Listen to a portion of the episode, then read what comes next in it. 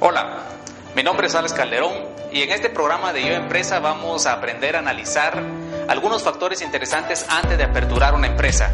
Es decir, muchas veces nosotros iniciamos un negocio sin tener la más mínima idea acerca de qué nos vamos a enfrentar. Debemos de observar, por ejemplo, cuál es el poder de negociación de los clientes, cuál es el poder de negociación de los proveedores. Vamos a aprender acerca de qué debemos de evaluar acerca del potencial de nuevos clientes. Para ello vamos a utilizar un modelo de un profesor de la Escuela de Negocios de Harvard, Michael Porter, acerca de su modelo de las cinco fuerzas. Así que arrancamos.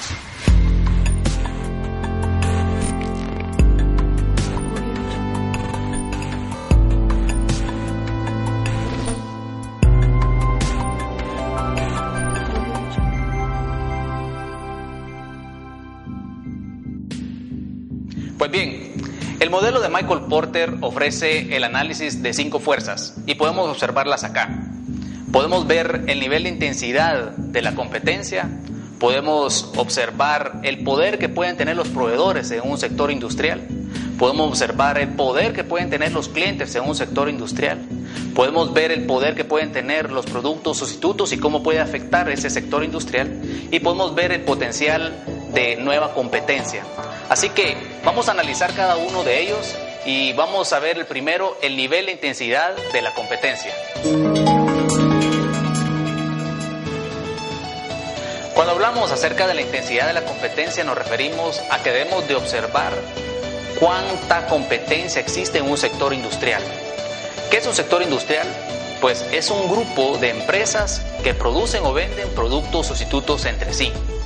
Debemos de ver cuánta cantidad de competencia nos vamos a enfrentar. Es decir, qué competencia alta o baja puede observarse para ver qué posibilidades tenemos de éxito en el mercado. Debemos de observar además cuál es el nivel de crecimiento del sector industrial o el nivel de crecimiento del mercado.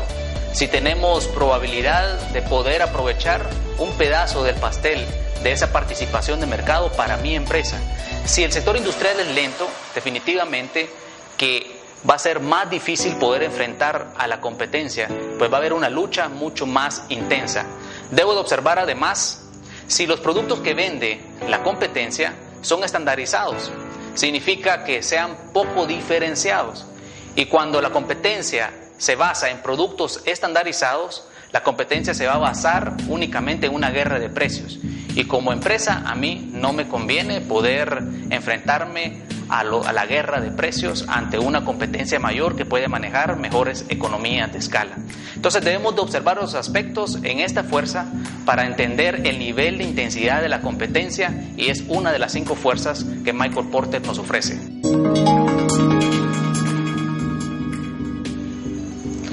Cuando analizamos la intensidad de la competencia, analizamos la competencia actual. Sin embargo, ¿qué pasa con la nueva competencia? ¿Cuál es la amenaza que existe de nueva, nuevos competidores en un futuro? Para ello debemos de analizar la siguiente fuerza de Michael Porter y es a través del análisis de las barreras de entrada y las barreras de salida. En cuanto a las barreras de entrada, existen una serie de factores que debemos de analizar, factores que protejan el sector industrial. La primera, el capital. Cuando nosotros aperturamos una empresa, nosotros decimos, ¿cuánto capital necesito para aperturar esta empresa? Entonces, si el capital es bastante elevado, pues nosotros decimos, bueno, no puedo entrar a competir en ese nuevo sector industrial. Pero si el capital que necesito es bajo, pues puedo entrar yo a competir en ese sector industrial. Y no solamente yo, puedo, puede entrar muchas otras empresas. Por ejemplo, si aperturo un negocio de venta de fruta, ¿cuánto capital necesito? Posiblemente unos 100 dólares. Entonces yo puedo decir qué fácil es poder entrar al sector industrial, pero como es fácil para mí, también va a ser fácil para otros. Entonces las barreras de entrada son débiles. Pero si es una empresa donde el capital que necesito es de 100 mil dólares, de medio millón de dólares, pues no cualquiera va a poder entrar a competir en este sector industrial. Por lo tanto, podemos decir que las barreras de entrada son fuertes. ¿Qué me conviene? Bueno, me conviene barreras de entrada fuerte para evitar que en un futuro venga nueva competencia. ¿Qué otros factores podemos analizar para decir que existe una barrera de entrada fuerte? Pues el nivel de diferenciación del producto. Es decir, ¿qué tanto necesito yo poder diferenciarme para poder competir con la otra competencia? En este caso, cuando los productos son bien diferenciados o posicionados en el mercado, pues definitivamente que va a permitir ser una barrera de entrada. No es lo mismo que yo venga con mi marca desconocida a enfrentarme a una marca conocida ya posicionada en el mercado. En eso me hace más difícil poder abarcar más mercado. Entonces sería una segunda barrera. Otra, otra barrera que podemos analizar son las economías de escala. Si yo entro a un sector industrial y actualmente existe en ese sector industrial competencia cuyos volúmenes de producción son bastante altos, sabré que sus costos de operaciones van a ser bajos. eso les permitirá a ellos poder vender a un precio también bajo y en el cual yo no voy a poder competir con ellos. Entonces las economías de escala se vuelven en una barrera de entrada. ¿Qué otros aspectos puedo analizar en cuanto a la barrera de entrada? la curva de aprendizaje. ¿Qué tan difícil es aprender la operación de ese tipo de mercado? En ese sentido, pues se puede considerar como también una barrera de entrada. Las tecnologías que utiliza ya la competencia también puede ser analizada como una barrera de entrada. O los subsidios gubernamentales. Si existe actualmente subsidios a ese sector industrial, pues va a ser muy difícil poder competir contra ellos. Entonces, cuando hablamos de barreras de entrada, debemos de buscar que las barreras de entrada sean difíciles.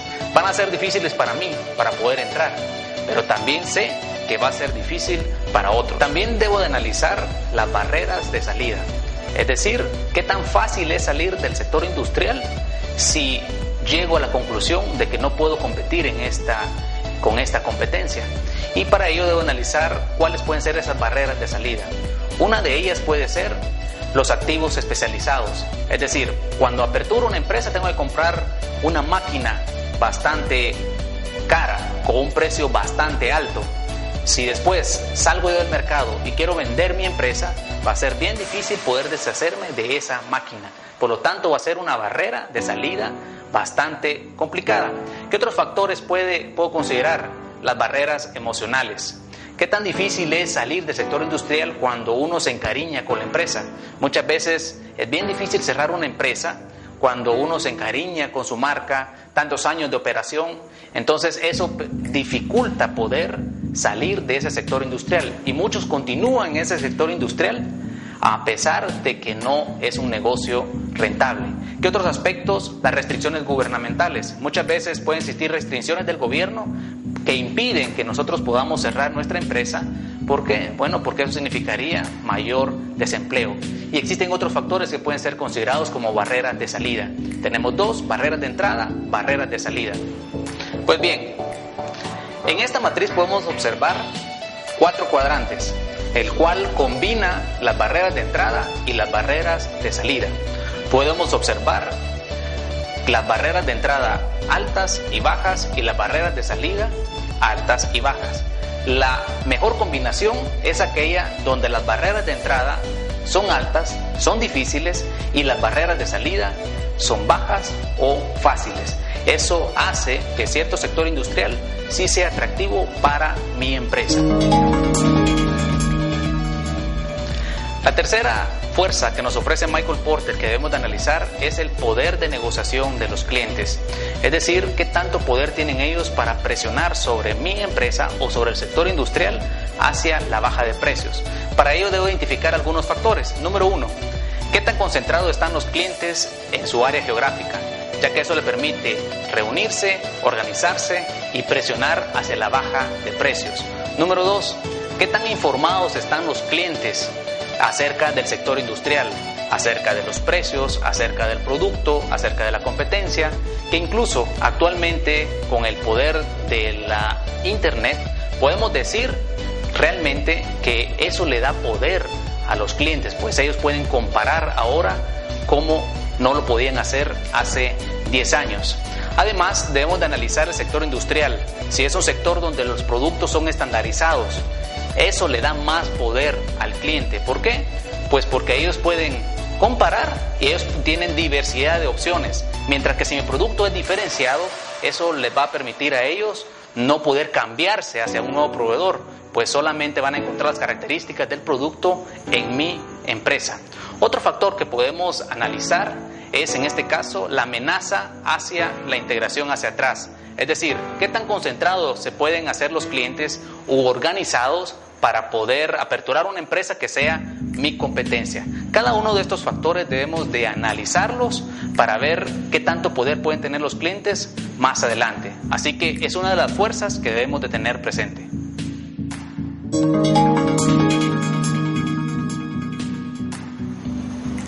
Dentro del sector industrial también existen los proveedores y estos pueden ejercer un poder hacia el alza de precios, es decir, que a través de la presión que ellos pueden ejercer, tu empresa, mi empresa, va a estar obligada a pagar un precio más alto por el producto final que estemos comprando o por los insumos o materias primas que utilicemos en el proceso de producción. Así que, ¿qué es lo que le da poder a un proveedor? En primer lugar, si son pocos, es decir, si la cantidad de proveedores en un sector industrial es bastante pequeña, pues ellos van a poder organizarse y poder ejercer una presión hacia el precio a la alza. Entonces es importante que nosotros identifiquemos cuántos proveedores van a existir en ese sector industrial y es importante poder identificarlo. Número dos, qué tantos sustitutos, es decir, podemos obtener de ese proveedor. Si determinado proveedor pues no nos quiere vender o establece un precio muy alto, pues qué tanto podemos encontrar opciones en el mercado como un sustituto en los insumos o en el producto final. En la medida que hay más insumos, eso le resta poder a los proveedores y viceversa. En la medida que haya menos insumos, es decir, menos productos sustitutos para ellos, pues definitivamente ellos van a tener mucho más poder. Otro factor que les da poder es si tu empresa o mi empresa no es un cliente importante para los proveedores. Si es así, pues definitivamente que ellos van a establecer un precio más alto porque no, no le interesamos, no pertenecemos a su 80-20, no, no pertenecemos a sus clientes principales y por lo tanto van a establecer un precio alto y no les va a importar lo que nosotros establezcamos.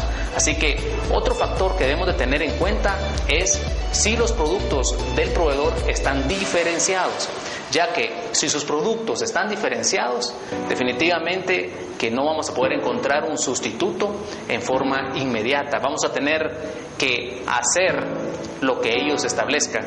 Vamos a tener que cumplir con los precios que ellos nos ofrezcan. ¿Por qué? Porque sus productos son muy diferenciados y si nosotros los sustituimos por otro, definitivamente que va a cambiar la calidad de nuestros productos. Así que eso es lo que le da poder a los proveedores y debemos tenerlo en cuenta a la hora de aperturar una empresa. Pues definitivamente que eso puede hacer y dar ciertas limitaciones a la hora de operar en nuestro mercado.